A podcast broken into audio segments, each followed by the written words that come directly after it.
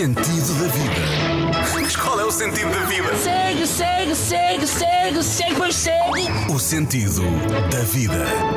Olá, e hoje segue, segue, segue para uma volta ao mundo por alguns dos países uh, mais desfavorecidos do planeta também uh, e que nos ajudam a pensar, afinal, como é que o mundo está organizado. Ora, hoje falamos de uh, escravatura, nos dias de hoje, falsos certificados de negócios justos, um mundo organizado para permitir que metade consuma e a outra metade produza.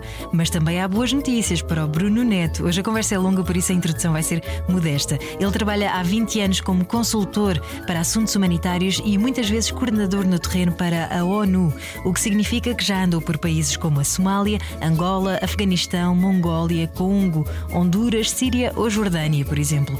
Também venceu a medalha de Cavaleiro da Ordem da Liberdade pelo Presidente da República e já vai perceber porquê. Bem-vindo, Bruno Neto. O sentido da vida.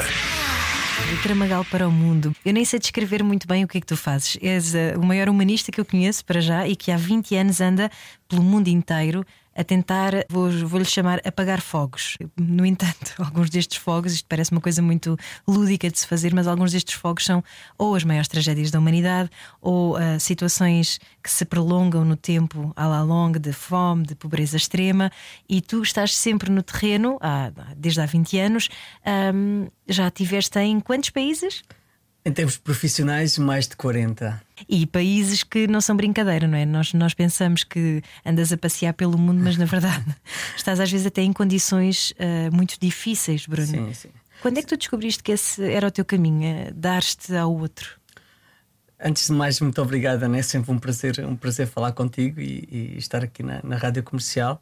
Eu, desde muito novo, eu venho de uma, venho de uma terra, venho do Tramagal, que é uma terra onde, onde o, o, associativismo sempre foi uma coisa muito importante e nós, desde pequenos, sempre nos habituámos a participar na vida comunitária. Ou seja, houve sempre uma, uma noção de que o, não existe apenas o eu, existe uma comunidade que é, às vezes é, é mais pequena do que tu, mas muitas vezes é, é maior do que tu, ou seja, tu tens responsabilidades para a tua, para a tua comunidade.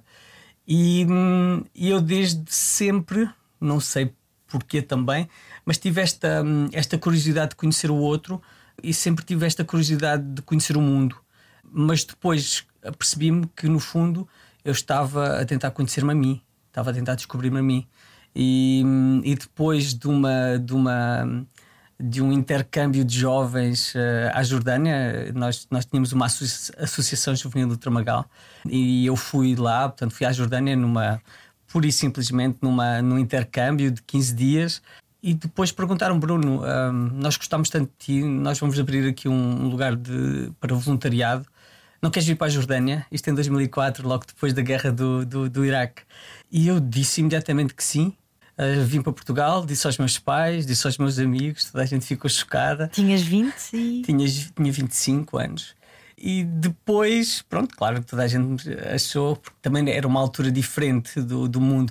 As redes sociais não eram, não existiam como existem agora e, e havia menos informação. Então houve muita gente que me chamou maluco, muita gente que me chamou uh, tanta coisa. Um, mas eu acabei por, por, por sempre ser fiel àquilo que eu sentia que era o meu propósito. Eu, desde muito jovem, que eu tenho um sentido de propósito que é um bocado estranho um, e um sentido de legado. Eu lembro-me de ter 15, 16 anos e de pensar no que é que eu vou deixar. Um, eu lembro-me que tive um professor de geografia, creio eu, no, no décimo ano, um, e ele era muito filosófico na forma de, de falar sobre uh, aquela que é a nossa, o, nossa aquilo que nós, o nosso propósito de estarmos no mundo. Eu lembro-me desde, desde o décimo ano que eu, que eu pensei que isto é muito maior do que eu uh, e tudo aquilo que eu fizer vai ter um impacto.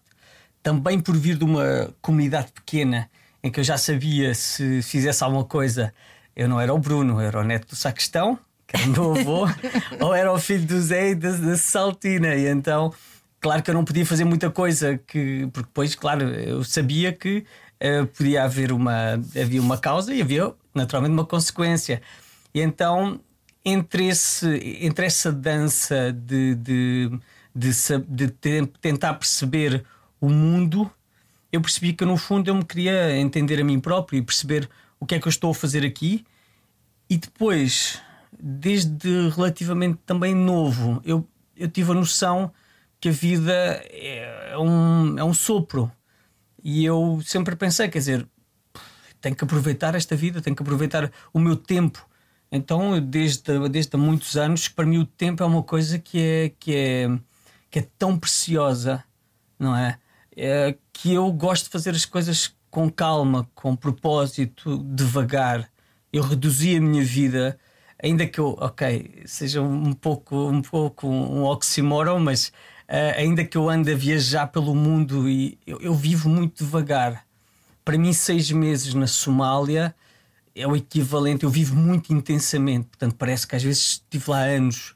Tive alguns meses também no, no Afeganistão. Eu, eu, parece que fiquei anos no Afeganistão, porque eu vivo de uma forma muito intensa e eu adoro aproveitar cada momento, porque cada momento. Eu não vou dizer que cada momento pode ser o último, mas, mas sim, mas em alguns casos também pode ser. Tu muitas vezes estás em cenários de guerra. Sim, sim. Eu desde, eu desde há alguns anos atrás e eu não quero que isto pareça muito dramático, mas eu desde há alguns anos para trás eu, eu, eu preparei-me para, para morrer, no sentido em que, tendo eu esta noção que tudo tem um tempo e que tudo tem, tem um fim, eu já estive no avião que estava, que, que estava quase para cair. E eu, eu comecei a sorrir e a pensar na vida boa que eu tive e, e nas coisas boas que eu tive e na família linda que eu tenho e, e em todas as pessoas que eu conheci. Então eu tenho esta, esta noção, claro que eu não quero morrer, obviamente, mas, mas acabo por ter esta, hum, esta relação com o tempo e com a vida de uma forma muito intensa, mas ao mesmo tempo de uma forma também. Tudo aquilo que eu tenho feito tem, tem de alguma forma tornado a minha vida com mais sentido, não é? E, eu, e este, este, esta coisa que é tão profunda de conhecer o outro, de perceber o outro, não é? Quando eu vou para um país, eu, eu jamais eu, eu, eu eu vou juntar-me aos, aos aquilo que agora se chama os expatriados, não é? os estrangeiros. Eu jamais, quer dizer, não, a menos que eu esteja fechado, num, como agora estive na Somália, estava constantemente fechado numa, num compound militar e que era complicado, ou seja, vivia quase como se fosse numa prisão.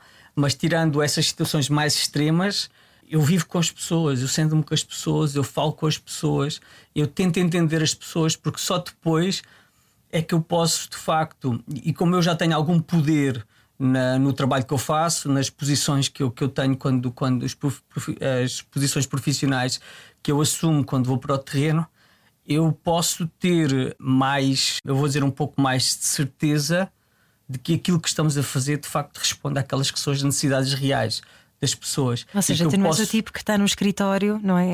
A, a, ditar sentenças. Sim. Tu estás no terreno. Tu és coordenador, consultor de vários projetos de desenvolvimento, não é? De desenvolvimento. Desenvolvimento, por um lado, ou seja, eu, eu já fui, portanto, eu já trabalhei em muitos projetos uh, em que nós trabalhamos no sentido de sustentabilidade, uhum. ou seja, projetos de agricultura, projetos de, de, de desenvolvimento de comércio, de, de, de, empreendedorismo, canalização de canalização. água. Uhum. Estivemos a trabalhar num projeto de tratamento de água nos grandes lagos do Congo, foi uma coisa incrível.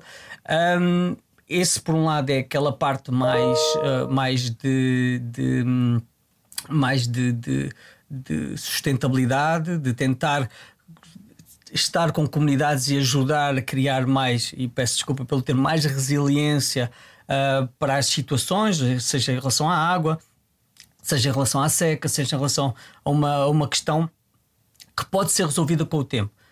Por outro lado, eu depois tenho a minha parte humanitária, que é a parte, como disseste muito bem, de, de ir apagar fogos. Emergência. De emergência. Um, e eu, nos últimos anos, eu tenho-me especializado mais na emergência porque hum, há uma característica profissional, portanto, eu sou, eu, eu, sou gestor, eu faço gestão e a gestão para mim é uma das minhas das, das grandes paixões. Eu sou muito rápido a, a, analisar um cenário, sou muito rápido a analisar o, os problemas e depois sou relativamente rápido também a encontrar potenciais soluções, tendo em conta as questões financeiras, tendo em conta os parceiros, tendo em conta o governo, tendo em conta os parceiros locais, os internacionais.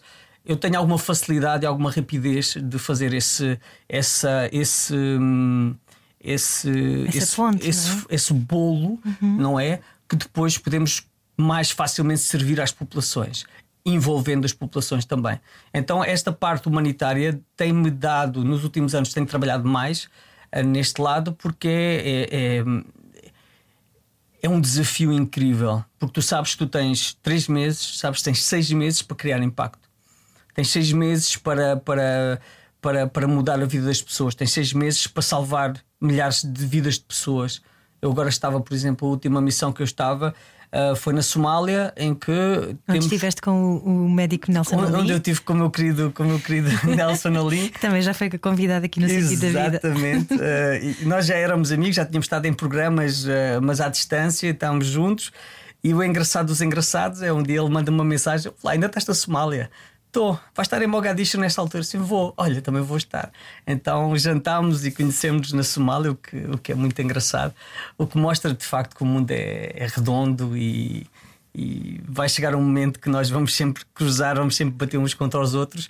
Portanto, mais vale sermos. Uh, uh, sermos um, termos bondade como premissa do que ter medo como premissa. Porque, como, uma vez mais, como este mundo é redondo e nós constantemente vamos encontrar outros, mais vale nós irmos com bondade, porque se formos com bondade as coisas correm muito melhor. E, esse, e essa é das coisas mais, mais bonitas, acho eu, um, que, eu, que, eu tenho, que, eu tenho, que eu tenho adquirido. É, é, é, é, ver tanta bondade de tanta gente, de tantos lados, de tantas religiões, de tantos credos, de tantas culturas diferentes.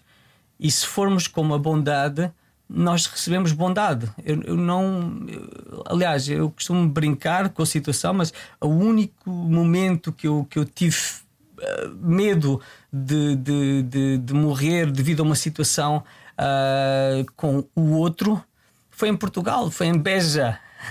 em Beja tive uma vez, há muitos anos, um, uma, uma arma a apontar à cabeça de alguém que estava a tripar com drogas e não sei o quê. Portanto, foi em Beja em 2002, se calhar a única vez que eu senti se calhar vou morrer.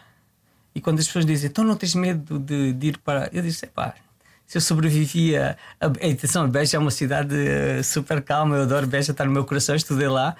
Mas, mas é verdade, foi em Beja a única vez que eu senti, epá, se calhar vou morrer. Uh, e então, a partir daí, tudo conta como, como uma um plus. Não é necessariamente aquela pessoa que é indicada como, olha, aquele tem perfil de terrorista, não é? Ou aquele tem pinta de malandro. Eu, eu sou apontado como terrorista. tu tens um bocado de pinta de terrorista, eu realmente, tenho. com essa barba. mas, mas, mas, estás a ver, Ana, mas eu já estive retido nos Estados Unidos durante, durante três horas questionado porque eu tinha vistos no meu passaporte, eh, tinha vistos da, da Síria, da Jordânia, e, e, a primeira pergunta que eles me fizeram: porque é que tu estás, porque é que tu foste a estes países terroristas? Eu disse: o quê? Países terroristas? Não, eu trabalho com uma, uh, direitos humanos. Disse, direitos humanos com terroristas? Não. Tive retido, fui. Uh, fui uh, portanto, eu próprio, sou português, e uma vez mais, sendo português, nós podemos ser de qualquer lado do mundo, porque eu, quando estou. Eu, quando estava no Afeganistão, ok, tirava os meus brincos uh, e vestia a roupa local, que era também um, um, uma questão de respeito. Eles pediam, pediam, quer dizer, eles diziam se não se importarem, podem se vestir como nós, porque fica, mais, fica tudo mais bonito. Eu vestido com as roupas do Afeganistão, eu andava em qualquer sítio de Kandahar durante a ocupação dos Talibã. Ou seja, os talibãs já estavam na conquista da, da cidade de, de Kandahar, eu estava lá nunca, nunca alguém pensou que eu fosse estrangeiro ou se eu fosse de algum outro país. Portanto, sendo português, por um lado, em muitos países as pessoas ficam muito contentes porque eu posso parecer, uma vez mais, afegão, posso parecer uh, libanês, uh, sírio, posso mexicano. Parecer, mexicano. Aliás, eu quando trabalhei em Tegucigalpa, nas Honduras, eles muitas vezes perguntavam-me como eu falava espanhol, com a pronúncia de lá, porque eu aprendi espanhol lá. Eles perguntavam se eu era do Paraguai ou se eu era uruguai, porque era um bocado branco mas, uh, mas é, é engraçado. É, ou seja, acho, acho que temos tantas vantagens de termos este, este mix tão grande, porque nós, nós em Portugal temos este mix de DNAs de todo o mundo tão grande. E depois é tão ridículo para mim ver que hoje em dia temos uma sociedade, uma sociedade não, temos algumas pessoas com acesso a poder, com acesso a meios de comunicação que, que falam na pureza da raça portuguesa e de lusitanos que para mim isto é tão engraçado, não me tendo graça absolutamente nenhuma, mas demonstra de facto que, que nós, hum, nós precisamos de repensar um bocadinho quem somos, o, o, o, o que fomos, o que fizemos, como fizemos e aprender com os erros do passado, com, com todas as coisas más que, em que Portugal teve envolvido, foram coisas boas nas ciências, etc., mas todos os colonialismos, todos os racismos, que, que no fundo, de uma vez mais, alguém como eu que anda por todo lado, que se senta com todas as pessoas, e eh, eu costumo dizer, eu trabalhar com um, um agricultor na Mongólia, ou trabalhar com um agricultor na Nicarágua ou em Angola, é a mesma coisa que trabalhar, é a mesma coisa que estar sentado com, com o meu avô. O meu avô também era agricultor e, e, e, estas profissões que são as profissões de base são aquelas que são mais ligadas a nós enquanto humanos. São, é, é, são as profissões que lidam com a terra, que ligam com a água, que ligam com, com, os, com os elementos. Com aquilo que nós precisamos, na verdade, para com sobreviver. que nós precisamos para sobreviver e para sermos saudáveis.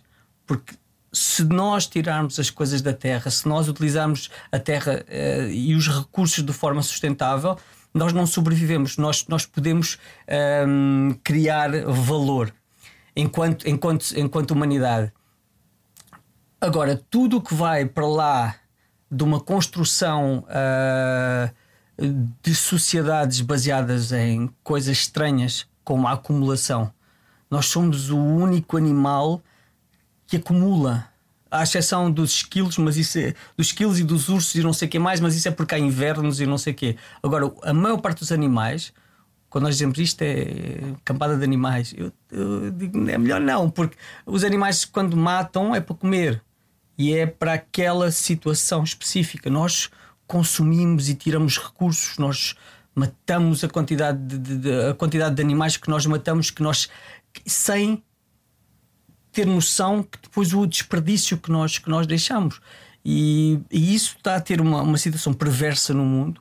A quantidade de consumo que nós estamos a ter, a quantidade de. E este consumo, e pensando um bocadinho, uma vez mais, nós, aqui em Portugal, nós aqui na Europa, nós, uh, o mundo ocidental, a maior parte destes países, especialmente na Europa, focando na Europa, nós não temos muitos recursos naturais.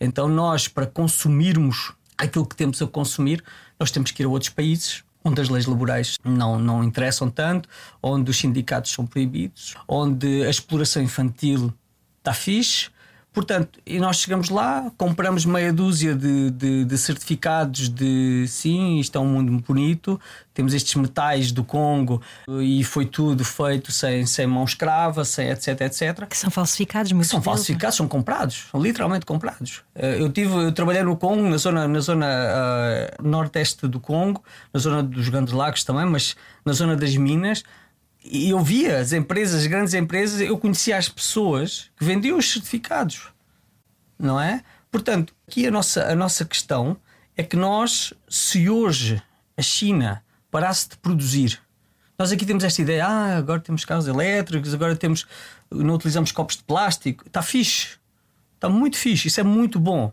Mas se hoje a China parasse de produzir, e a China vai buscar a maior parte dos recursos à África, se a China parasse de produzir se os Estados Unidos parassem de produzir, a Europa, para, para consumir aquilo, que, aquilo que, que é preciso do dia a dia, nós seríamos o continente mais poluidor do mundo. Porque nós somos caçadores-recoletores de saldos e de, e de, e de, coisas. Saldos, isso é maravilhoso, essa, yeah. essa descrição, é verdade. Porque, porque, porque é assim. E nós não achamos estranho. Epá, as pessoas não têm dinheiro, mas se vem, vem uma t-shirt a um euro uau, que fixe, eu vou comprar uma t-shirt euro. E claro, as pessoas precisam. Então, não, quando não se tem três filhos. Quando se tem três filhos, uh, as pessoas pensam assim, mas, mas nós temos que entender que aquilo que nós consumimos não faz sentido. Não faz sentido. Nós estamos uh, depois a criar situações extremas dos países que estão a ser explorados e onde é fácil comprar uh, políticos, porque, uma vez mais, nós, nós uh, na Conferência de Berlim, nós dividimos a África em linhas retas, separamos povos, juntamos povos, uh, fizemos as coisas que queríamos, nós desenhamos a África para os nossos interesses. Ok, os portugueses ali com aquela zona, os belgas ali com aquela zona, etc, etc. E depois, ainda hoje, essas linhas que estão aí são cicatrizes. E uma cicatriz, quando nós sabemos que é uma ferida, é uma ferida que está a cicatrizar, mas demora muito tempo, porque é uma ferida aberta. E aquilo que nós fizemos em África, e eu estou-me a focar neste momento mais em África, aquilo que nós fizemos em África são feridas profundas. E quando eu vou a muitos destes países onde, onde nós agora recebemos muitos imigrantes, mas que nós fomos para lá como, como a ditar, eu consigo perceber, eh, não há trabalho, não há tu, tu para conseguires trabalhar numa plantação de cacau da Nestlé, a maior parte das coisas são é trabalho escravo, ganham, ganham uma miséria. A questão de, de, de, dos sítios onde nós retiramos os metais que nós utilizamos nos nossos telefones, nas nossas, nossas televisões, é horrendo. É horrendo.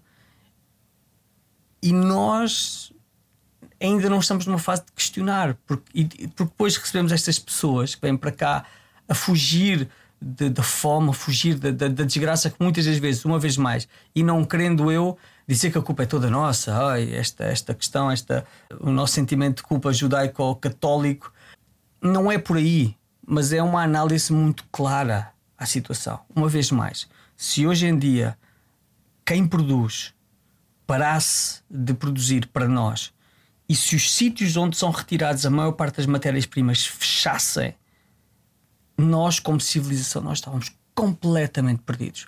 Porque nós passámos de, de, de, uma, de, uma, de uma Europa. Um, lá está no início dos anos 2000 que havia toda esta toda esta esta esta questão dos, dos ideais europeus os ideais as filosofias de base europeia muitas delas uh, naturalmente muito teóricas mas a questão da igualdade, a questão da. Hum, de, de, de, de, lá está, todos diferentes, todos iguais. Te lembras bem dessas campanhas? Lembro-me perfeitamente. Passámos disso para depois sermos manipulados e perdermos. Hoje em dia a Europa não tem, não tem. Eu não quero dizer que é preciso ter um líder, mas não tem líderes, não tem lideranças. Não e, tem... e somos uma Europa envelhecida, não é? Era o que falávamos há pouco em off. Estamos todos eh, a ficar velhos, é uma Europa muito velha e, e os velhos têm mais medo do que o normal, não é? E, portanto, vivemos eh, com a tal cultura de medo. Claro. Eu, eu, um dos livros mais, mais incríveis que eu li um, e, e que me fez pensar também muito que nós não estamos a avançar muito, na minha perspectiva, é a minha perspectiva, não estamos a avançar muito em termos civilizacionais. Em 1973, o Keil do Amaral, o arquiteto Keil do Amaral, uhum. lançou um livro que depois só pode ser, uh, só pode ser uh, lançado depois em 74, já, já depois da Revolução, mas ele escreveu em 73. O título é Quer Entender o Mundo. E ele fazia uma das. Ele fez uma das. Uma das, uma das uh, reflexões, para mim, mais importantes para termos em conta na nossa, no, no bem-estar social. Ele falava na, na questão da construção da cidade, a cidade como ela está, como ela deve ser, como ela está e como ela deve ser. E ele escreveu uma coisa muito interessante que era, ele dizia que era impossível tu teres paz social se tu dividires as pessoas, se tu guetizares as pessoas por classes, por cores, por uh, origens, por uh, religiões. E ainda que ele estivesse a falar num sentido muito geral, ele depois diz que uma cidade, para ser saudável, tem que haver. A cidade é multicultural, mas tem que ser intercultural. E nós não podemos ter medo. Porque se tivermos pessoas, lá está, se eu nunca tiver visto uma pessoa negra na minha vida, se calhar vez que eu vou ver uma pessoa negra, eu vou aqui, eu vou aos estereótipos. Se calhar, se eu nunca vir uma pessoa asiática, a primeira coisa que eu vou é os estereótipos que vem da televisão, vem da, dos, dos filmes, que, que, muitas vezes, é, lá está, são estereótipos. Mas o, mas o facto de nós conhecermos as pessoas, nós temos essas pessoas como nossas vizinhas, nós temos essas pessoas como. Vemos essas pessoas não como aquele o, o, o, o, o chinês ou o negro, e muitas vezes nem é o chinês, não é uma pessoa de outro país qualquer, mas o chinês, o negro.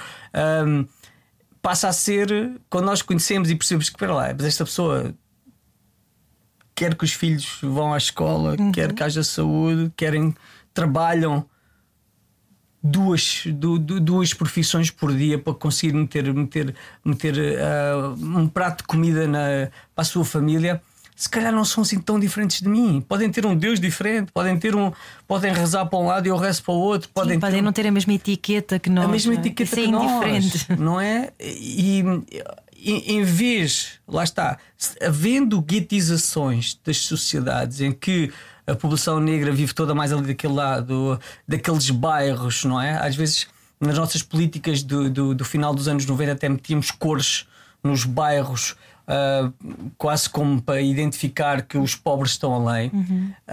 Um, e essa foi, foi durante muitos anos a política que hoje em dia acho eu tem estado a mudar. Um, portanto, essa reflexão que o Cadu Moral faz, ele enquanto arquiteto, mas ao mesmo tempo enquanto arquiteto, mas pensador, uh, fez-me pensar também na, na questão da cidade. Não é? Estas cidades são cada vez mais são piores que as selvas. Nas selvas há regras. Os animais sabem que podem ir até aquele sítio, ou que podem fazer aquilo, ou que podem não se vão misturar com. Isso são regras dos animais, não é? Nós aqui, nós estamos a criar Uh, muitas das vezes, eu não quero ser o, o, profeta das desgraças, mas estamos a criar um individualismo muito perigoso em que nós estamos a fechar, a fechar, a fechar, a fechar. E nós cada vez estamos mais fechados.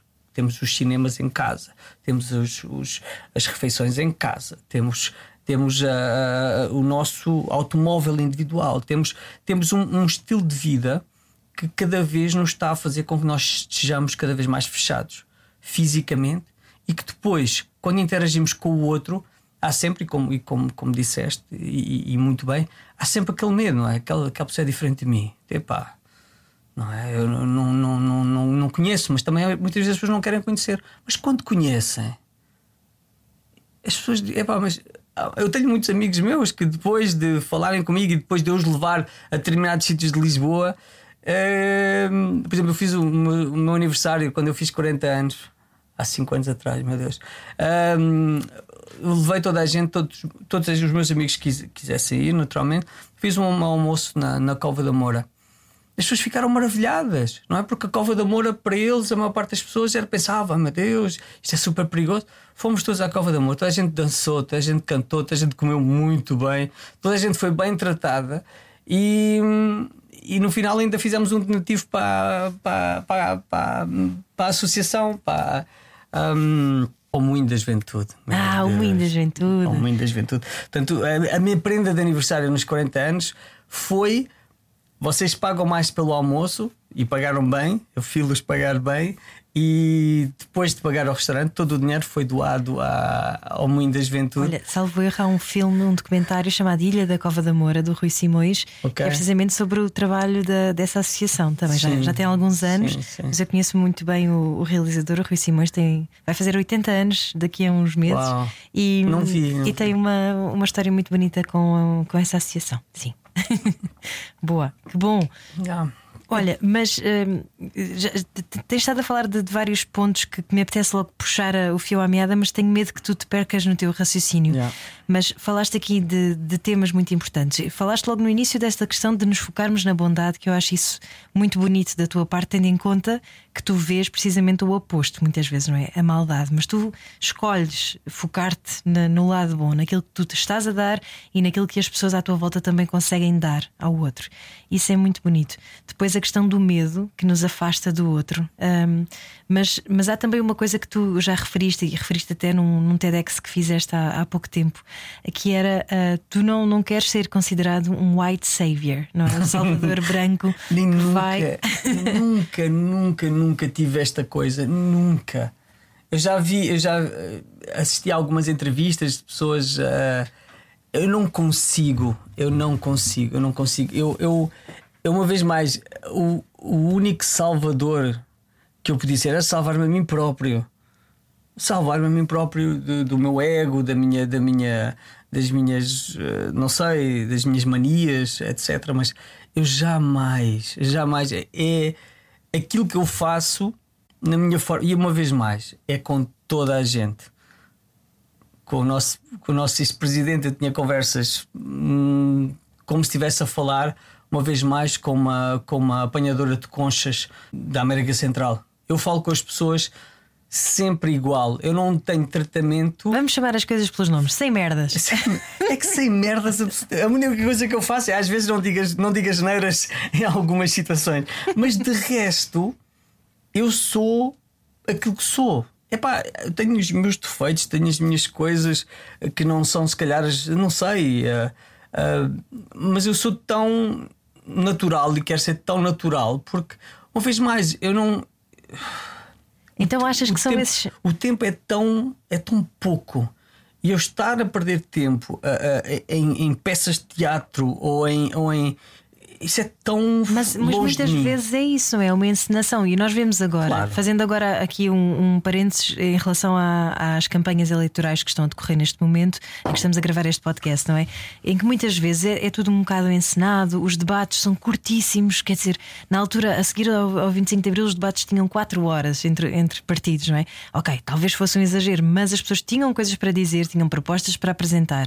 E hoje tens 12 minutos, não é? Contadinhos ali ao segundo, ao 14 ou sei lá, yeah. pronto, depende, mas, mas é tudo. E depois, mais, já, já se falou isto infinitamente, mas mais não sei quanto tempo de comentários políticos a seguir, não é? De pessoas que têm alguma coisa a dizer sobre o assunto. Que falam próprio, mais. Falam, falam mais, mais do que, exatamente, do que os líderes dos partidos. Tu próprio és convidado muitas vezes para comentar situações na televisão, não é? Nomeadamente, a última vez que eu te vi foi a falar sobre a trágica situação na faixa de Gaza, por exemplo. Mas lá está, falas, mas dão de quê? Cinco minutos? Ok, resume-me isto, faz-me um apontamento Europa-América numa situação que vem desde o pós-Segunda eh, uh, Guerra Mundial. Uh, bom, uh, boa sorte. É, é, um bocado isso. E, e, normalmente sou convidado nas manhãs ou no início das tardes, não sou convidado à noite, que é quando a maior parte das pessoas de facto vê televisão. Um, mas é, é assim, Ana, porque nós.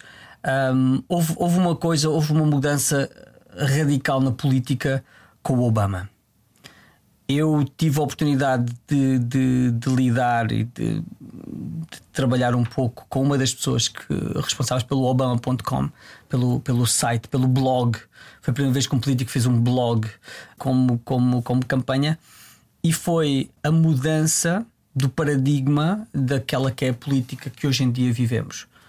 É a manipulação completa de tudo nós perdermos. Uh, não quero fazer demasiadas comparações porque os tempos mudam, as pessoas mudam, mas nós temos estes debates políticos da 20, da 30, 20 anos, não, da 30 anos, da 40 anos atrás, em que tu tens debates ideológicos. Tu hoje não tens debates ideológicos.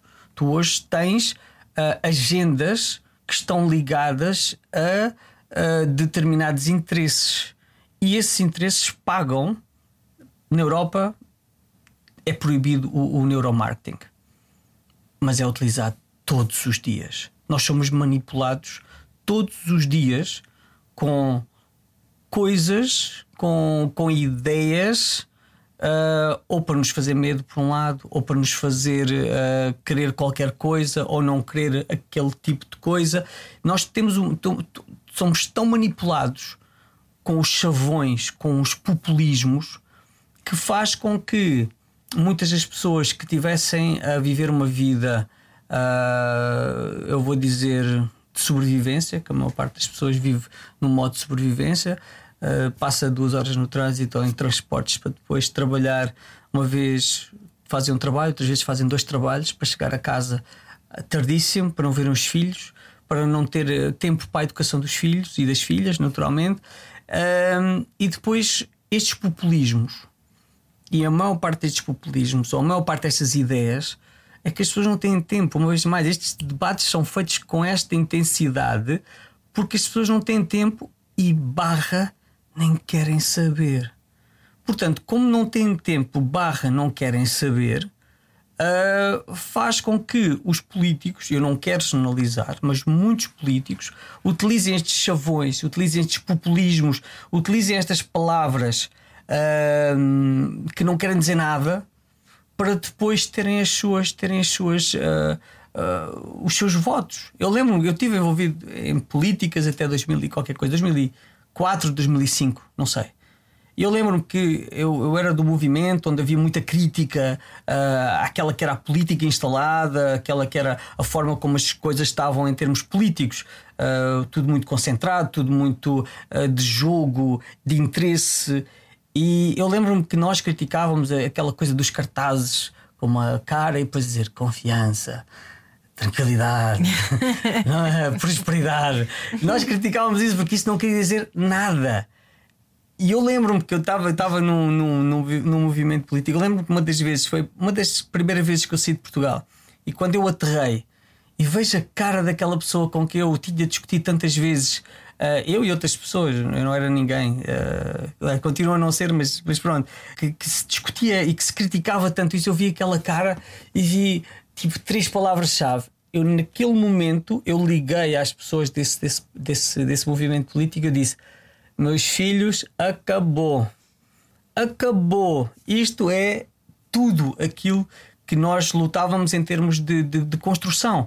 Temos que, temos que ouvir as pessoas, temos que ser fiéis àquelas que são as necessidades das pessoas. Temos que ter uma política. E eu, eu desde novo, eu venho de uma terra metalúrgica em que a maior parte dos, dos livros que eu tinha acesso era tudo sobre revoluções, tudo sobre, sobre os discursos de, daquele, os discursos do outro, uh, Marx, etc, etc. Portanto, eu lia bastante. Eu queria, queria uma política, não é? Queria uma política que fosse de facto que respondesse de facto àquelas suas realidades e às necessidades das pessoas e essa frustração deu sentir que eu, pela parte política, não podia, não, não, não consegui ter impactos. Quando eu vejo que ainda me pagam um salário para eu ir para outros países e ajudar pessoas a melhorar as vidas delas, a ver pessoas a, a, que conseguem mudar a vida, que conseguem ter uma vida um bocadinho melhor, conseguem não morrer por, por falta de acesso à saúde. E eu tenho esta esta, esta, esta possibilidade e esta sorte de poder ajudar tanta gente a, a, a sair da desgraça total, a dar-lhes um bocadinho de esperança, que eu disse política. Política, eu, eu, não, eu não. Política no sentido partidário, no sentido da política como ela está hoje em dia. Mas em última análise. Uh se fores, tu vais resolver os problemas no ajudar, terreno, não é? Vais tentar ajudar, exato. Sim. Mas estás a um nível operacional, ou seja, tu sabes que estruturalmente o que vem de trás é que também está errado. E é claro que tu não consegues de repente mudar a sociedade claro, e dizer agora ninguém mais vai ser capitalista e ninguém vai consumir mais nada. Obviamente. Não, não é? claro. Mas. Nem tudo é mão no capitalismo, atenção, eu não sou contra o capitalismo. Claro. Sou contra o selvagem. Exato. Mas. Uh, se, se, tu próprio percebeste que para se fazer política então tinhas que jogar aquele jogo, yeah. Uh, isso quer dizer que estruturalmente não há uh, volta a dar, que é, ou seja, que a única solução é no terreno, uh, sem ligar a, a questões ideológicas não, não, ou, não. ou, ir mais atrás? Não, não, não, não. tudo é político. Existe pobreza, pobreza é política. Nós, nós, sem dúvida nenhuma, que as coisas têm que ser resolvidas através da política. Quando estamos a falar dos problemas a fundo, eu estou a pôr pensos uh, rápidos em situações, eu estou a salvar algumas vidas além, eu estou a ajudar uh, que pessoas melhorem as suas vidas, mas estamos a falar de, de, de, de que no fundo eu não estou a resolver questões estruturais. E as questões estruturais transformam-se através da política. É óbvio. Então quando é que tu vais para a política, sabes, sabes que, sabes que eu, eu quando eu quando quando foi que eu estava na Mongólia em 2018 eu disse não vou-me candidatar à presidência da República 2026 criei o hashtag, hashtag Bruno 2026 um, houve muita gente que disse não, não, tu deverias fazer isso deverias estar mas, mas é assim não seria a presidência. A presidência é, é a nossa presidência é, é representativa uh, e depois uma vez mais quem sou eu, não é? Eu não sou ninguém. Mas uh, claro que isto são aquelas brincadeiras, uh, mas sem dúvida nenhuma que eu sou uma pessoa extremamente política, sou uma pessoa, mas sou uma pessoa extremamente prática. E eu não tenho. As coisas não, não conjugam. As coisas não conjugam. Porque eu, eu em Portugal, Ana, e isto é uma questão também muito. que me dói muito eu em Portugal eu não consigo ter trabalho. Eu sou gestor, eu, eu já geri milhões, já geri equipas com, milha- com centenas de pessoas, eu já, já fiz tanta coisa, já geri tanta coisa. Em Portugal, hum, em Portugal não consigo ter trabalho. Por seres overqualified? Muitas vezes por ser overqualified, muitas vezes porque hum, tu tens de ter uma carreira. Eu peço desculpa da generalização, mas há uma carreira. Em Portugal há muito beijamão de muitos anos de beijamão até conseguir chegar àquele. Eu sou um outsider completo. E ainda, que eu, quando eu venha, eu venha para Portugal, eh, seja convidado, às vezes vou falar na, na televisão ali, às vezes, ei Bruno, tu és espetacular, Bruno, tu és incrível. Mas não conheces os players, não é? Não estás. Eu conheço os players, mas eu, eu, eu, eu, eu teria de me juntar a alguns deles. Eu teria de me provavelmente partidarizar, que é uma coisa que eu, não, que eu, que eu jamais farei. Vai completamente. Partidos.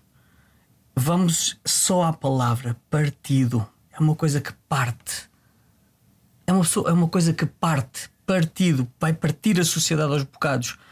Eu não- acho, acho que a, a- a salvação para nós termos uma sociedade mais, ah, mais ah, justa, mais participativa, era se nós retirássemos o tanto, tanto do poder que nós temos na sociedade, na, na, na, na política ah, representativa e que fosse mais na política participativa.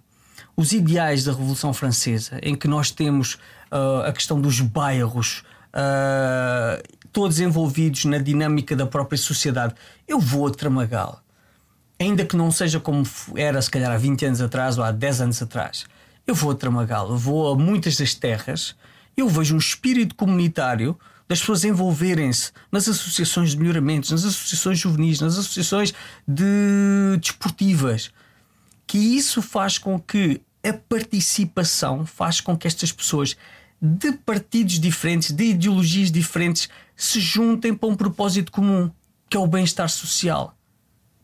E eu, quando venho cá e digo as minhas ideias, é pá, Bruno, isso é, isso é muito direita. Ai, Bruno, isso é muito esquerda. Não é? E, e eu digo, espera lá, mas o que é que é esquerda o que é que é direita? Eu não quero saber o que é que é esquerda o que é que é direita. Eu quero saber o que é, que- como é que nós podemos ter uma sociedade balanceada, como é que nós podemos ter uma sociedade equilibrada, em que, de um lado, temos que continuar a ter o capitalismo, do outro lado, temos que ter as condições mínimas de, de trabalho e de dignidade para as pessoas. E agora vamos ver como é que nós conseguimos conjugar tudo isto de forma a ter políticas que sejam realistas, mas que não tenhamos uns a ganhar muito mais do que outros, a enriquecer muito mais do que os outros, porque depois desses extremos aparecem movimentos extremos, aparecem respostas extremas e jamais as pessoas se podem encontrar, se podem sentar, porque eu sou do partido X, tu és do partido Y. Mas se, eu- se nós tivermos apenas ideias e vamos tentar perceber como é que nós garantimos que haja, para mim, o mais fundamental de tudo é que haja dignidade, que as pessoas tenham uma vida digna. Qualquer pessoa, as pessoas que vêm para cá, as pessoas que estão cá, que tenham uma vida digna. E para isso temos de ter políticas que façam com que essas pessoas se- sejam protegidas, especialmente as- aquelas que estão mais desprotegidas. Os meus avós tinham pensões de, de 200 euros, de 300 euros, não é? Mas viviam no Tramagal, viviam numa terrinha em que tinham a sua hortazinha, tinham as suas coisinhas e conseguiam viver, mas tinham uma, vida digna. Mas uma pessoa com 200 euros, ou com 300 euros, ou com 400 euros em Lisboa, não é? O que é que essa pessoa faz? Que vida é que essa pessoa tem? O que é que essa pessoa come? Não é? Portanto, ou nós mudamos desta sociedade que é, que é caçadora-recoletora de saldos e de promoções e passamos a ter uma, uma, uma, uma, uma sociedade e políticas em que as pessoas deixam de partir, mas começam a construir, porque é a altura de construir, não é a altura de partir. E por isso essa é a minha posição, que não sei em que, de que forma é que, eu, é, é que estas ideias não é, que eu tenho, ideias, uma vez mais, não são ideias tiradas de nada, são ideias da minha, da minha vivência. Como é que eu me posso encaixar numa sociedade que tem determinados poderes, que tem determinadas ah, ah, conjunturas de poder que fazem com que depois qualquer coisa que saia fora desta proteção de determinados interesses que não são os interesses que permitem que as pessoas tenham dignidade da sua vida acontece. Portanto, eu, eu acabo por ser um outsider, acabo muitas vezes de ficar no meu canto. Tenho as minhas redes sociais que eu, que eu, que eu não deixo de ter o meu, uh, não deixo de fazer a minha crítica.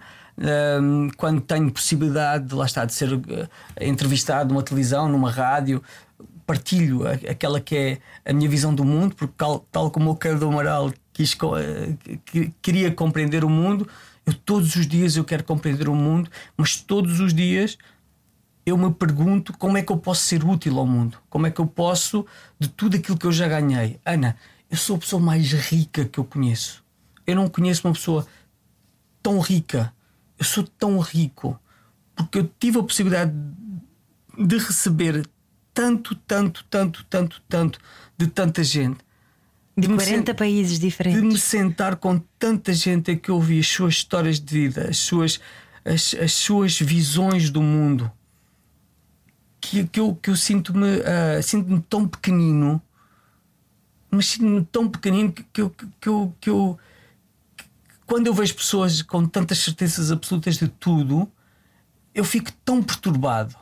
Eu fico tão perturbado de ver tantos comentadores na televisão, de ver tantos políticos, de ver tantas, tantas pessoas com tanto poder, com tanta certeza e com tanta arrogância. E essa arrogância é aquilo que faz com que nós jamais possamos ter uma conversa, que nós jamais possamos compreender o outro, porque a partir do momento em que eu penso que sou superior ao outro, eu perco-me. Eu, deixo, eu, eu, eu afasto-me daquilo que é o meu propósito humano, eu afasto-me daquilo que é, o, que, é, que é o propósito do legado, não é?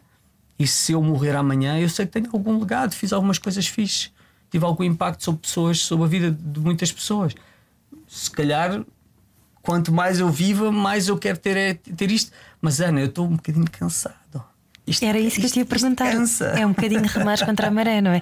Em 2024 já me, já me contaste e muitos parabéns, vais ser pai e, portanto, vais estar um bocadinho mais dedicado um, à família, a estares em Portugal e, e se calhar também te vai ajudar a fazeres um bocadinho um balanço de vida, não é? Porque os últimos 20 anos, sempre a ir lá para fora, em 40 países diferentes, em, 40, em muitas mais situações ou de emergência humanitária ou de desenvolvimento sustentável uh, em países eh, de terceiro mundo, muitas vezes e, e portanto, se calhar também te ajudará a dar um bocadinho uma perspectiva uh, afastada daquilo tudo que tu recolheste. Não espero menos do que um livro, da tua parte, pelo menos, ok? Para, para expor tudo isto de, de que nós temos estado a, a falar uh, por aqui, mas, mas sim, eu sinto-te cansado porque eu imagino que seja um, um, um perpétuo sentimento de epá, eu estou aqui a remar contra a maré, mas pode ser que não venha nenhum dilúvio entretanto.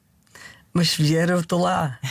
Essa é, é, a parte engraçada. Eu estou eu tô, eu tô cansado no sentido em que eu não estou cansado. Eu já te conheço há alguns anos também, Sim, portanto... eu sei, eu sei. eu não estou cansado. Eu, eu, isto cansa. É, esta é a questão. Isto cansa. Eu ainda não estou cansado porque ainda agora tive a oportunidade de.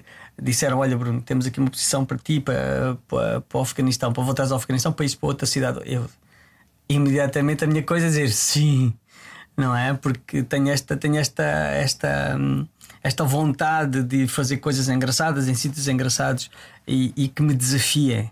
Porque quando eu vou para um país destes, não é para dizer, ai, agora vou para o Afeganistão, que giro. Sobretudo é tendo em conta aquilo que se está a passar neste momento, nomeadamente no que toca às mulheres, não é? sim, está... sim, sim, sim, Como é que, como é que já me vais explicar? Yeah, Continua, yeah. já me vais não, explicar. Não, isto para dizer, isto para dizer que para mim é, é, o, o que é mais fundamental é que eu sinto que estou desafiado, que eu sinto que estou a aprender. Para mim, a aprendizagem é a coisa mais importante.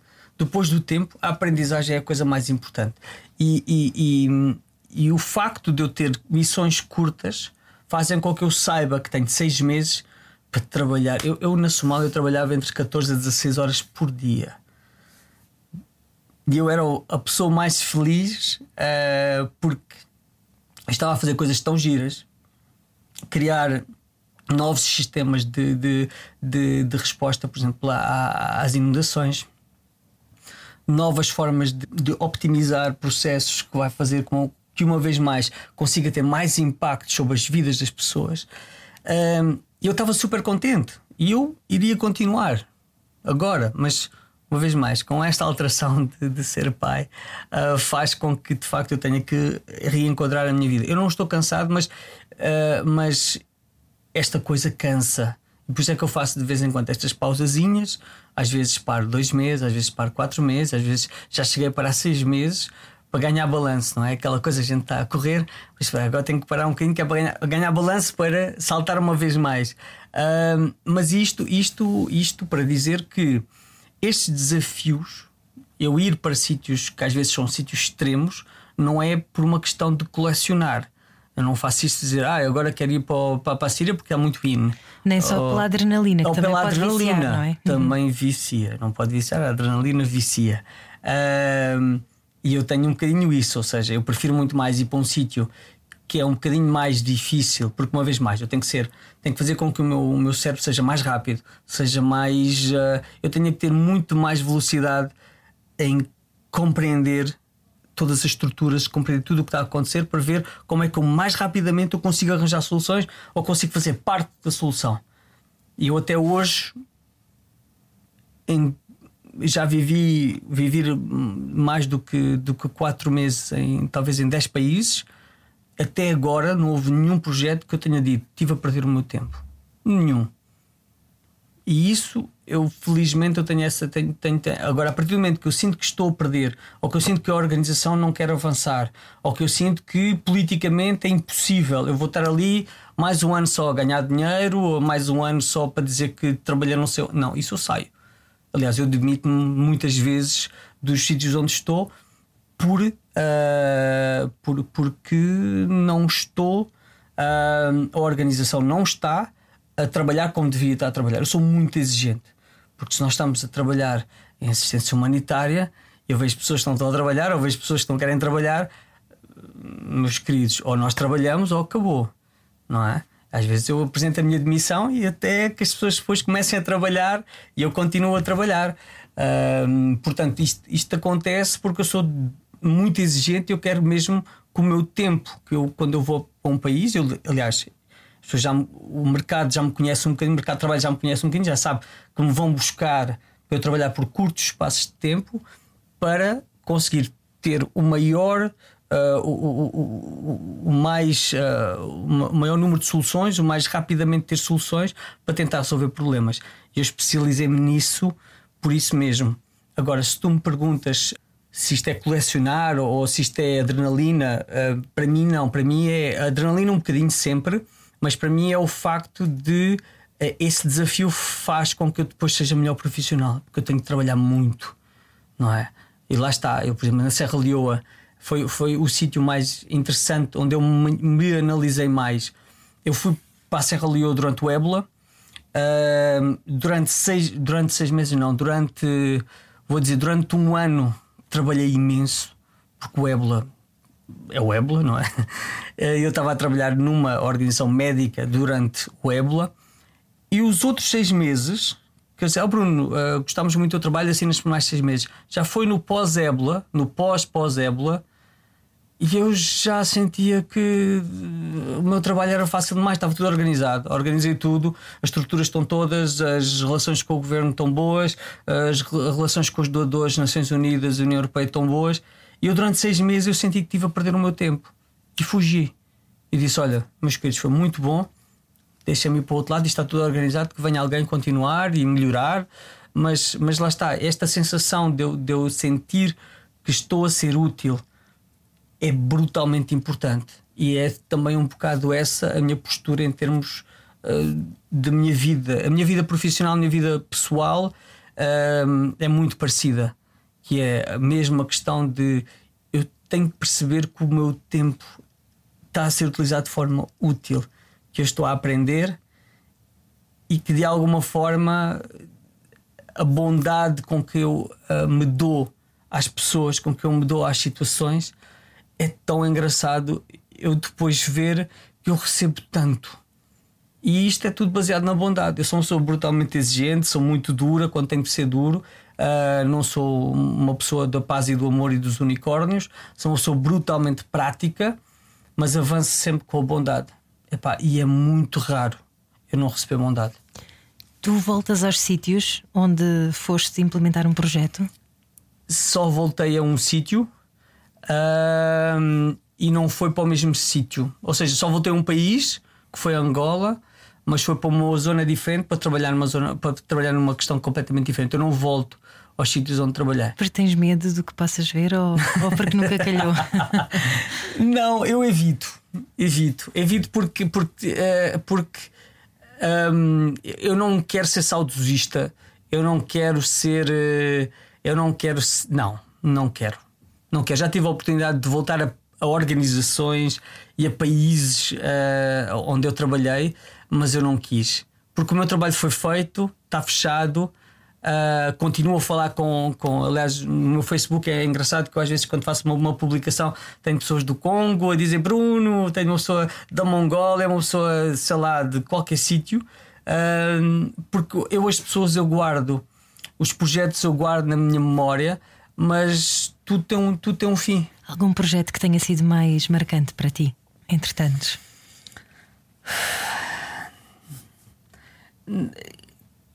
quase todos eles foram especiais. Quase todos eles foram especiais. Um, esta questão de, por exemplo, agora na Somália, eu estava a ver num sítio onde isto é. Ana, eu quando chego a Portugal e vejo as pessoas a queixarem-se, eu, eu, fico. Pronto, eu tenho que pôr em perspectiva, mas eu estava num sítio em que era um Estado, um Estado que tem basicamente o tamanho de Portugal, é o Estado de Irchabela, eu estava a viver numa, numa cidade, num compound militar dentro de uma cidade que se chamava Beledweyne. A cidade de Beledweyne, que fica junto à, à Etiópia, uh, tem por ano duas cheias e duas secas. Duas cheias que quase sempre atingem mais de 90% da cidade. A cidade é basicamente toda evacuada duas vezes por ano. E, tem, e assim que a, que, que a cheia acaba, porque são cheias de rio, a água vem da Etiópia, não é cheia só da água que chove. Assim, assim que a água que vem da, Euro, da, da Etiópia para, temos seca. As pessoas vivem numa situação extrema. O trabalho que eu fiz acho que foi muito interessante porque eu comecei a trabalhar na, na parte do, do, do, da aprendizagem dos processos. Como é que é possível que nós temos? Eu estava a trabalhar para as Nações Unidas. Como é que é possível que eu chegue a um sítio em que eu que há décadas, aliás, há mais de 100 anos, todos os anos eles têm duas secas, duas, duas cheias. E eu pergunto, ok, o que é que se aprendeu com a última cheia? Ah, então, nada. E eu digo, mas está tudo tonto. Então, eu desenvolvi um processo de capturar tudo aquilo que era a preparação para as cheias, tudo aquilo que era o, portanto, a resposta às cheias e depois juntar que é que se preparou, como é que se respondeu e criar aprendizagem. A partir desse momento, qualquer pessoa, e depois o meu processo que eu desenvolvi, o processo que eu desenvolvi ali, passou a ser aplicado no país todo. Ou seja, a partir deste momento, só se não quiserem, o que é bastante possível, muitas pessoas às vezes não, não gostam de trabalhar, têm processos para perceber o que é, como é que nós preparamos para a última seca ou para a última cheia como é que nós respondemos? Ok, como é que nós podemos estar melhor preparados para a próxima que virá de certeza absoluta? Tenho muito orgulho neste trabalho, neste trabalho que eu fiz. Foi inovador, foi depois reconhecido e, e, e, e generalizado para a resposta de todo o corno da África. Um, e depois tenho outros, tenho, tenho outros uh, muito engraçados de, de, de, como nós melhoramos a distribuição de redes mosquiteiras no norte de Angola, como, como, como por exemplo na Mongólia, no norte da Mongólia, onde temos temperaturas de menos 60, como nós construímos uh, estufas uh, especiais contra os 60 com paredes e não sei o quê, não sei o quê, e as pessoas começaram pela primeira vez a comer vegetais as pessoas não comiam vegetais. Aliás, mesmo o Lambater na, na, na, na, na capital, os vegetais, uma alface estava sempre toda, toda, toda Queimada desgraçada. Não é? Toda murcha. Um, no norte, nós conseguimos fazer uma instalação em várias zonas de, de, do norte das Honduras, das Honduras, meu Deus, da Mongólia, em que as pessoas começaram. Eu, eu comecei a comer morangos no meio do, do, do, do, dos menos 30, menos 40 que eu apanhei, eu estava a comer morangos. Portanto, há sempre. Uh, eu tento sempre também escolher projetos que são tão desafiantes que, que me levam a, a, ser, a, tentar ser o mais esperto possível, o mais inteligente possível para conseguir arranjar soluções. Mas isso faz-te pensar que há solução para tudo. Claro, E há solução para Claro. tudo, Bruno. claro, mas é que é absolutamente. Ou seja, a riqueza existe, o, o- o- Temos a um- matéria-prima existe. Temos um planeta brutalmente rico. Temos uma, uma, uma, uma, uma- temos possibilidades infinitas de sermos bons. Ultimamente as sociedades têm escolhido sermos maus, sermos fechados. O meu medo, Ana, e se formos analisar isto de forma histórica, os sistemas ah, de organização mundial têm ciclos. E eu não sei se nós não estamos no fim de um ciclo. E quando há fins de ciclo, é preciso bater no fundo para que depois se renasça. E tem sido assim. Muitos dos sistemas que foram ah, implementados e que foram os sistemas que ninguém questionava durante muito tempo tiveram foram até ao fim para depois vir um novo sistema. Raramente tivemos, em termos históricos, a, muda, a mudança de sistemas de organização da sociedade ah, por processos normais. Ou seja, isto tem que bater no fundo. Tem que bater no fundo. E Eu- o bater no fundo é o quê para ti? é... a fome bater à porta na Europa? Não, é, é- é também, mas é, é- Se eu for muito sincero, eu, eu, eu- eu- muitas vezes eu tento, tento, tento não ser sincero naquelas que são as minhas, as minhas visões para, para, para como as coisas vão acontecer. Eu, eu não vejo nada de bom, Ana. Eu não vejo nada de bom. Bom, obrigado e bom dia então. eu não vejo nada de bom. Vais ser pai agora, vá, tenta, por favor. Eu, eu não tenho. Tu, tu tens, Ana, tu tens uma. Tu tens uma, uma vez mais. Se tu hoje cortares o consumo, a forma de consumo que nós temos, imagina, nós acho que somos mais ou menos da mesma idade. Ah, ahm, eu lembro-me, hum, sei lá, quando eu tinha 10 anos, eu ia ao supermercado e tu tinhas o garrafão de água que era de vidro, tinhas as garrafas que eram de vidro, tinhas que ir trocar vias a, a fruta da, da época, vias o fiambre e a coisa ali uh, em quantidades uh, relativas E bem bom que era. e bem bom que era, mas pronto, mas na minha opinião, e eu não querendo ser uma vez mais o, o profeta da desgraça, acho que não faria mal se nós conseguíssemos voltar. Não era preciso ser tão, tão brutal, mas se nós não voltarmos a uma sociedade que, que, que é mais comedida na forma como consome, nós vamos levar isto ao extremo.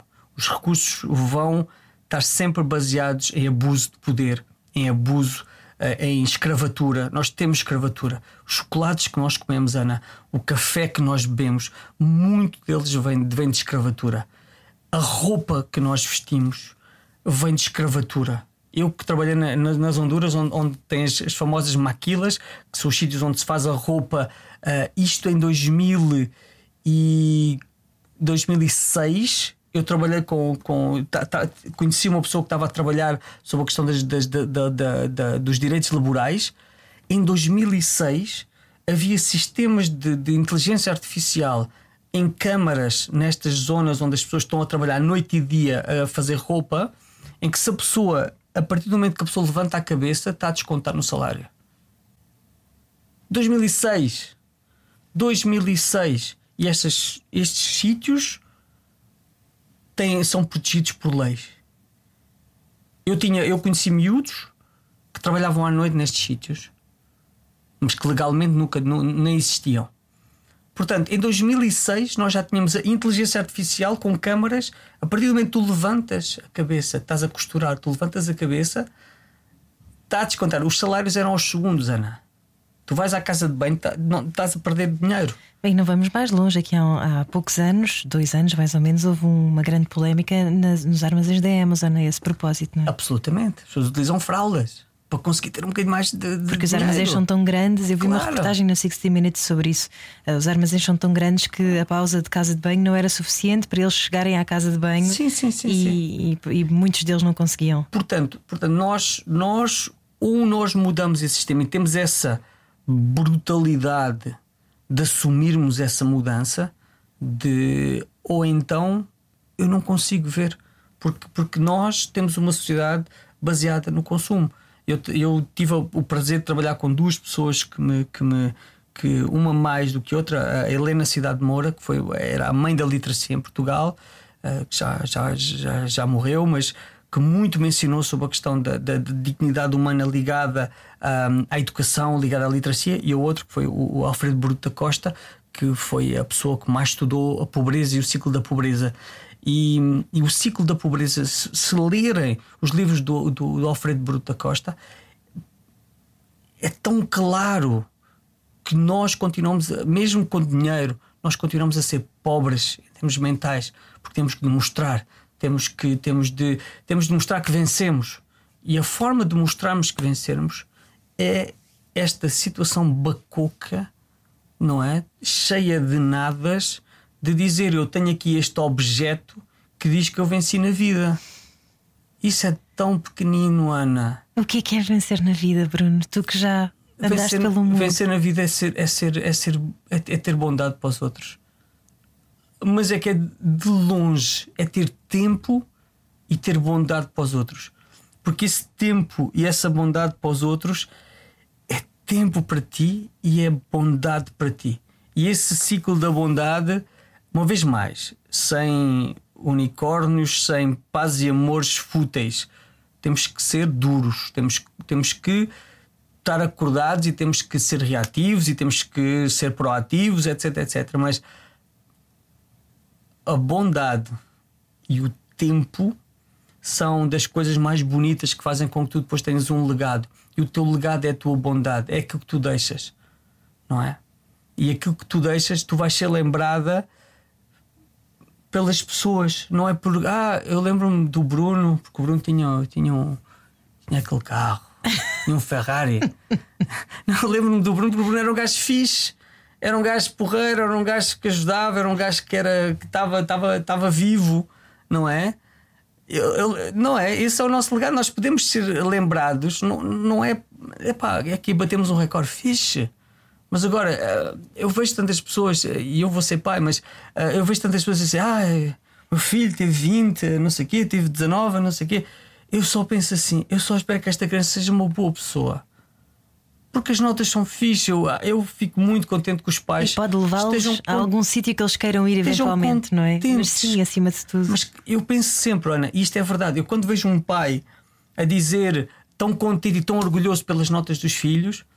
Eu fico sempre. Eu, eu, eu, eu ainda bem que fico orgulhoso. Mas é porque, gente, quem é que eles não, não, não. um curso que gostem? Oh, oh, oh, Ana, Ana, mas eu, sei, eu, sei. eu concordo, mas eu só penso eu espero que esta criança seja uma boa pessoa e se torne um, um, um cidadão ou uma cidadã com bondade. É sempre aquilo que eu penso. Falando em boas pessoas, há pouco falaste no Afeganistão, onde Sim. tu já estiveste algumas vezes. Sim.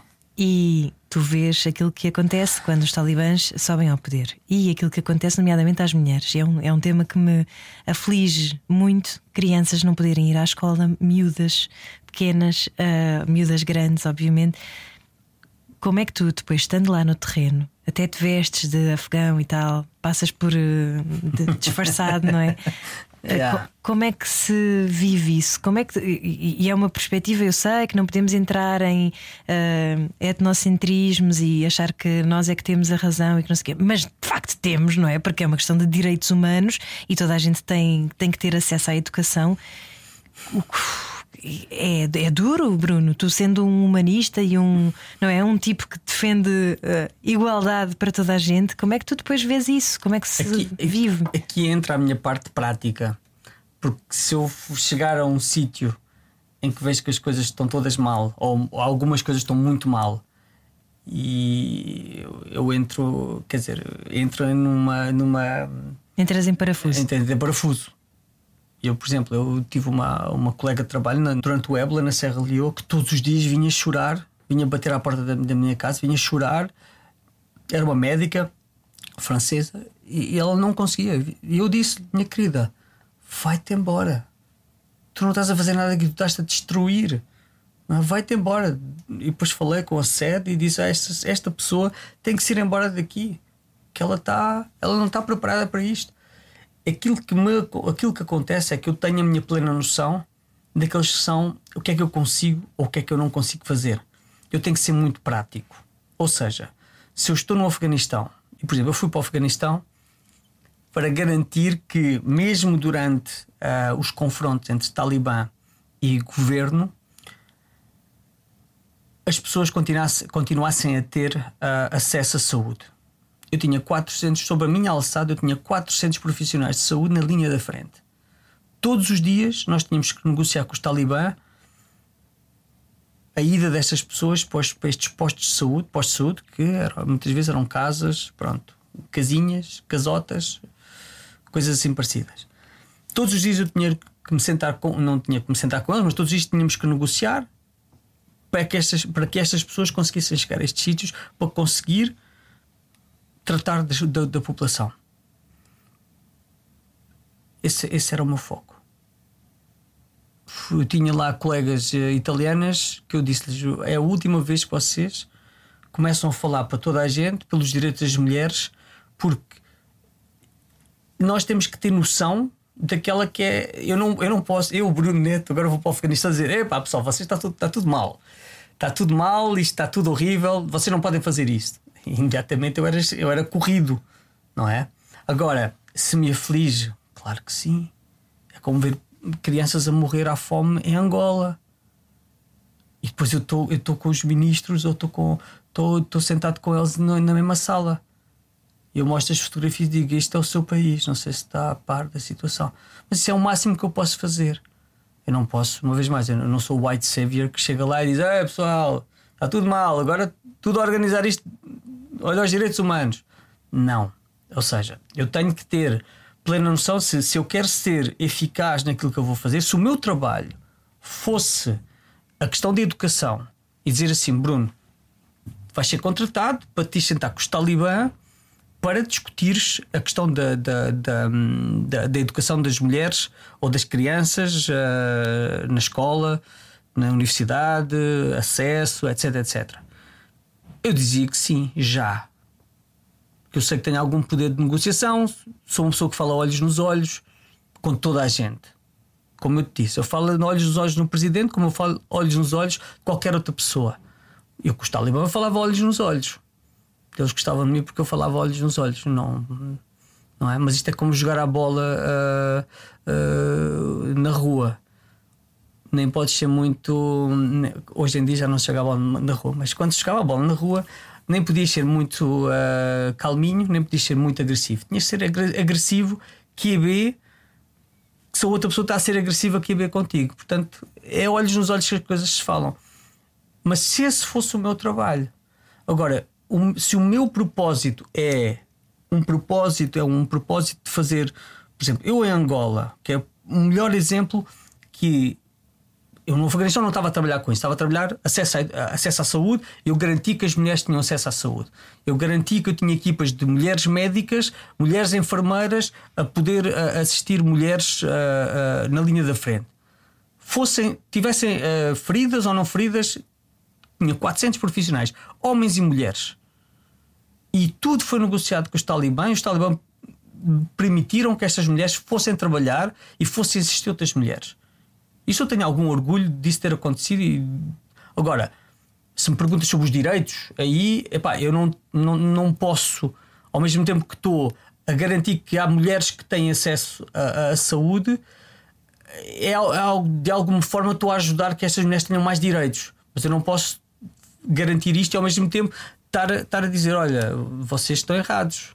Se eu disser vocês estão errados, imediatamente esta pessoa vai dizer que eu não posso mandar as, as, estas mulheres médicas, estas mulheres enfermeiras ou parteiras para, para, para, a linha da frente. Eu tenho, eu, tenho, eu tenho que bailar, eu tenho que fazer aqui um jogo. Em Angola foi a mesma coisa.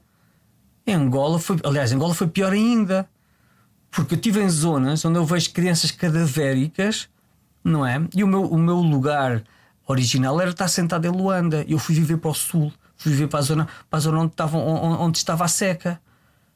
E quando eu ia a Luanda e quando eu tinha a oportunidade, eu mostrava, eu, eu mostrava o meu telemóvel e dizia: Senhora Ministra, uh, este cidadão que está aqui, esta criança cadavérica que está aqui, é sua cidadã.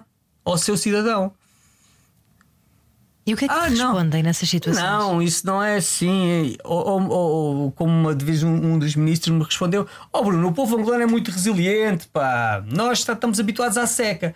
Eu disse, mas você está a dizer isso aqui do seu bonito escritório aqui na Cidade Alta, em Luanda. Eu gostava, eu, aliás, eu convidava toda a gente para vir comigo. O embaixador português nunca quis saber de mim. Mas, por exemplo, o embaixador inglês, eu levei-o aos sítios dos aos piores sítios. Ele foi sempre comigo e a seguir ligava-me a pedir para ir comigo outra vez. Tu estavas numa ONG nessa altura? Não, estava nas Nações Unidas.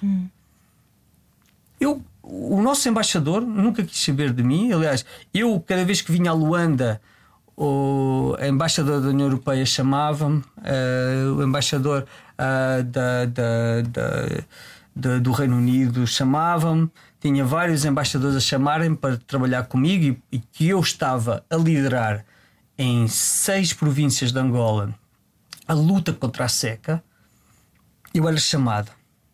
Quando eu conheci o senhor embaixador português, ele nem quis saber.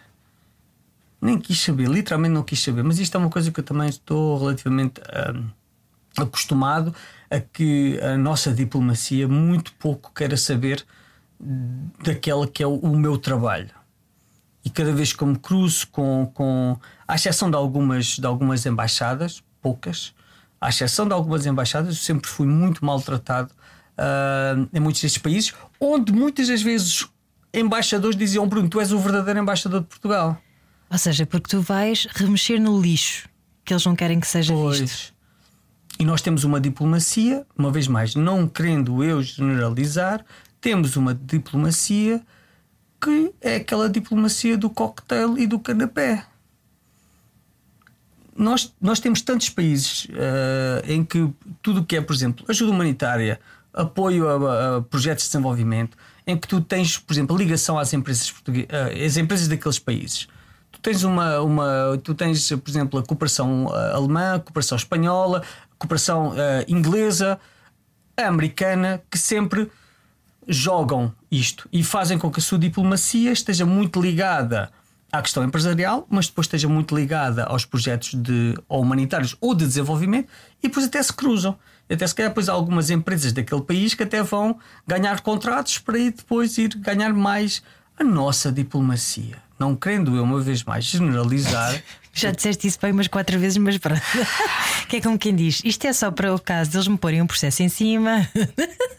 Não, que eu conheço, eu conheço um par, eu conheço um par de, de, de- de embaixadores, até gente, gente, gente muito fixe. Mas, mas, ah, mas muitos, muitas destas situações. Eu já fui maltratado num consul, numa, numa, numa embaixada.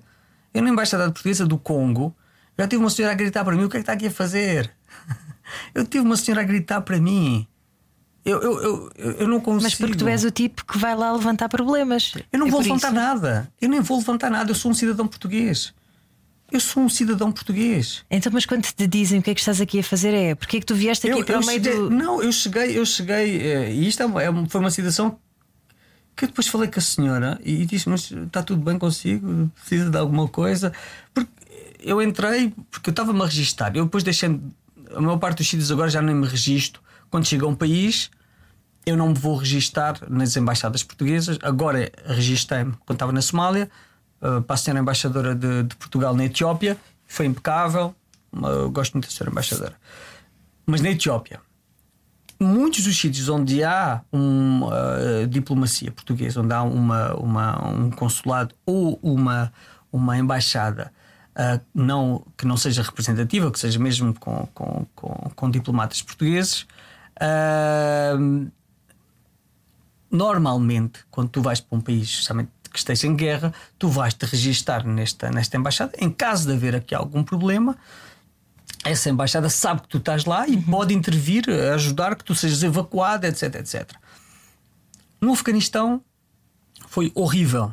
O embaixador ligou-me depois de eu dizer na TSF, ah, de eu dizer que nem me atendiam as chamadas, nem respondiam a e-mails, nem nada. Nem WhatsApps, nem nada. Estava eu no meio da, da ocupação do, dos Talibã, do, do- não quiseram saber. E foi preciso eu ir para, para, para os meios de comunicação social. Quando me entrevistaram, que depois ele ligou-me: "Então, onde é que está o Bruno? Estou no Tramagal e você está onde? Não é? E no Congo, eu fui a entrar na embaixada, disseram-me: olha, o senhor tem que entrar ali naquela porta, ah, já vai ser ah, recebido. Eu entro numa porta e está uma senhora lá ao fundo.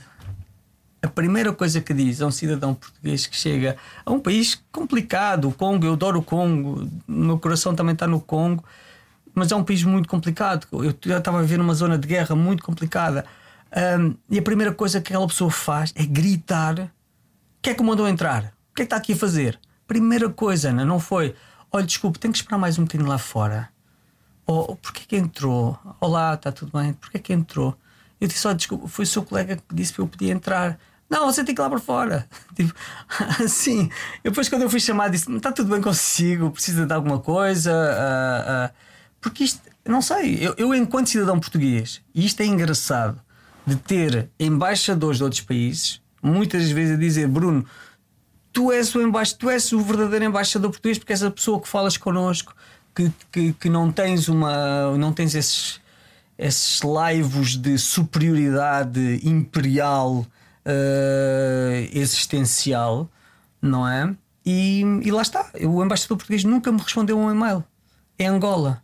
O embaixador inglês telefonava-me, Bruno, quando é que eu posso ir contigo outra vez? Aliás, no meu, no meu Facebook tem lá fotografias, ele escreveu-me uma carta a agradecer imenso.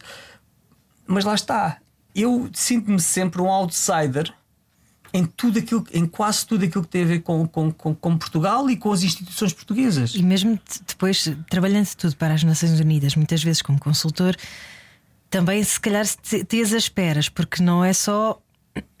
Não são só os cargos de poder em Portugal, às vezes também a forma como as próprias Nações Unidas estão Sim. organizadas, não é? Sim. E claro que tu não podes estar a cuspir no, no prato que comes, mas. Mas sou uma pessoa extremamente coerente.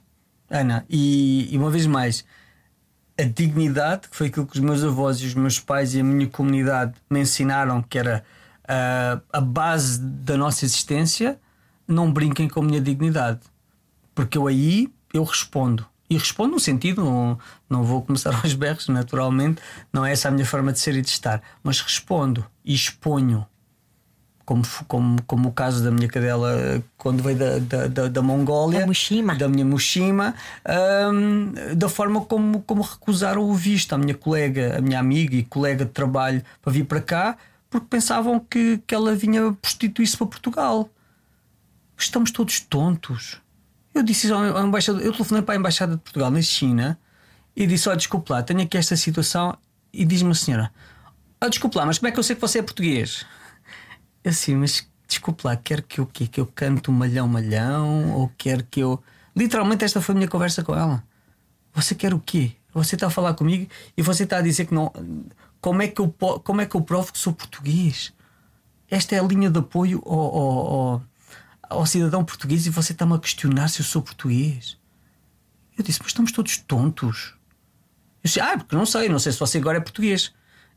Eu disse, eu não sei, Ana, eu não sei, eu acho, eu, eu não sei. Eu às vezes vivo numa, numa sociedade distópica uh, que muitas vezes eu prefiro estar no meu cantinho, faço o meu trabalho e, por exemplo, eu estou em Portugal. Há, não há assim tanta gente que sabe que eu estou em Portugal. Eu estou ou no, no, meu tramagal, no meio da floresta com, os, com as minhas cadelas, ou estou aqui na minha casa uh, em Alfornelos e, e é isso. E vivo a minha vida assim porque porque isto cansa. Uma vez mais, eu não estou cansado, cansado, mas isto cansa. Então o sentido da vida é cansarmos-nos, mas mantermos. Com propósito. Cansarmos com propósito. Ah, sim. Cansarmos com propósito e, e, Aliás, não é cansarmos com propósito, é se, tivermos, se nos tivermos de cansar, que seja com propósito, mas sempre com dignidade. Ninguém me tira a minha dignidade. Eu não conheço ninguém que seja superior a mim e não conheço ninguém que seja inferior a mim. Mas é que ninguém Ana. E portanto, eu jamais eu vou tratar um presidente de forma diferente que eu trato qualquer outra pessoa. Mas jamais. Jamais. E por isso é que muitos deles gostam de mim porque eu sou uma pessoa, uma vez mais, natural, diga aquilo que, diga aquilo que tenho a dizer. Uh, se eu me sentar com o ministro, se eu me sentar com, com, com o presidente, eu digo aquilo que tecnicamente eu tenho que dizer e a seguir digo: agora você faz o que entender. Mas tecnicamente não é? E eu, quando estava na, na, em Angola, por exemplo, eu estava numa posição com algum poder na, nas Nações Unidas, eu falando com a chefe das Nações Unidas de Angola, eu dizia muito claramente: aquilo que eu lhe disser é aquilo que tecnicamente eu tenho a dizer. Aquilo que você disser depois ao presidente ou que você disser aos ministros é aquilo que você quiser dizer. Mas eu não vou dizer-lhe aquilo que você vai dizer aos ministros. Eu vou dizer aquilo que é a minha opinião. E se alguém me perguntar qual é, é a minha opinião, qualquer pessoa que me pergunte qual é, é a minha opinião, eu vou dizer qual é, é a minha opinião.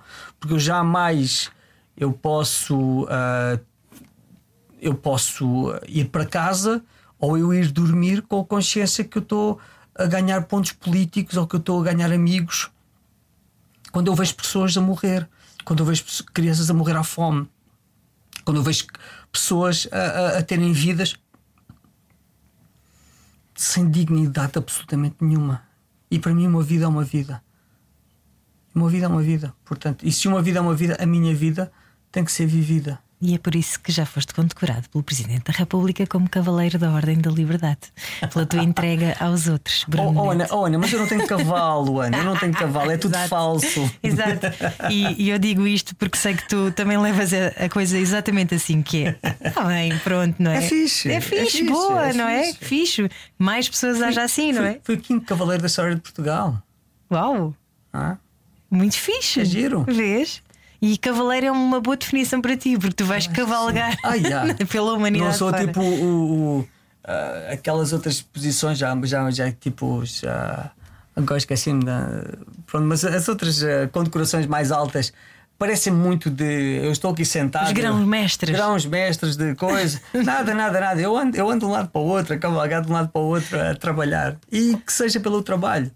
E que seja pelo meu trabalho. Agora, reconhecimento, Ana é, é este tal reconhecimento da, da, de qualquer pessoa que fale com qualquer pessoa com quem eu trabalhei, com quem eu lidei, de qualquer um dos países onde eu trabalhei, eu tenho a noção que 99% das pessoas uh, uh, para já se vão lembrar de mim, para já vão saber que eu estive lá e não estive lá para ganhar o meu dinheiro e, para, e, e, e apenas para isso Ainda agora, um dos meus colegas, da, da, um, colega meu somali, um colega meu de trabalho de Somália, ele disse: Tu és das primeiras pessoas que eu conheço que veio aqui e que lutou pela dignidade do povo somali, sem qualquer tipo de agenda, sem qualquer tipo de preocupação se ia ser despedida amanhã.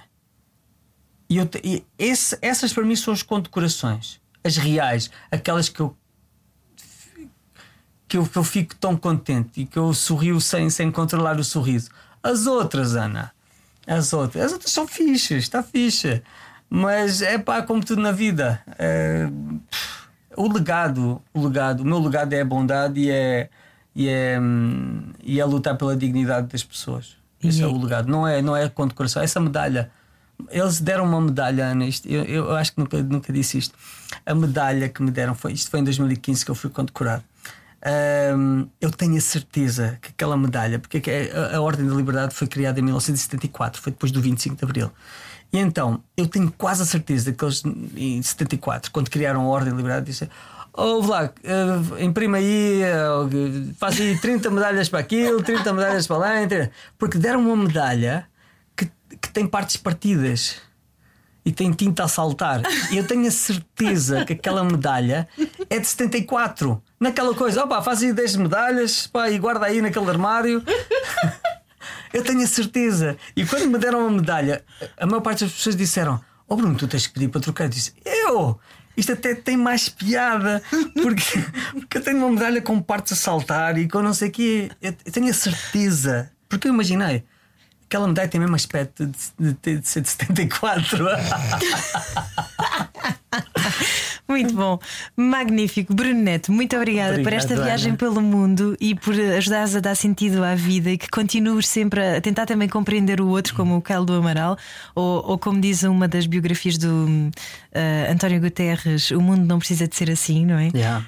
Um, e, e, obrigada por isso, por nos fazeres questionar e, e mostrares que há mais maneiras de pensar as coisas uh, práticas para a humanidade sem termos de nos envolver muitas vezes nessa questão de uh, tomar partido de determinado partido, lá está político, mas que se podem fazer coisas práticas no dia a dia, yeah. reduzir o consumo, uh, tentarmos resolver o problema da nossa associação uh, lá do bairro, claro. uh, ajudarmos o vizinho, seja o que for, não é? é claro. É, é, uma perspectiva um bocadinho ingênua, mas vendo tudo aquilo que tu já viste ao longo destes 20 anos lá, lá, fora, se calhar é isso que também tem resultado, não é? é pôs-te em ação, pôs-te pôs a caminho, sim, não é? Sim, sim, sim.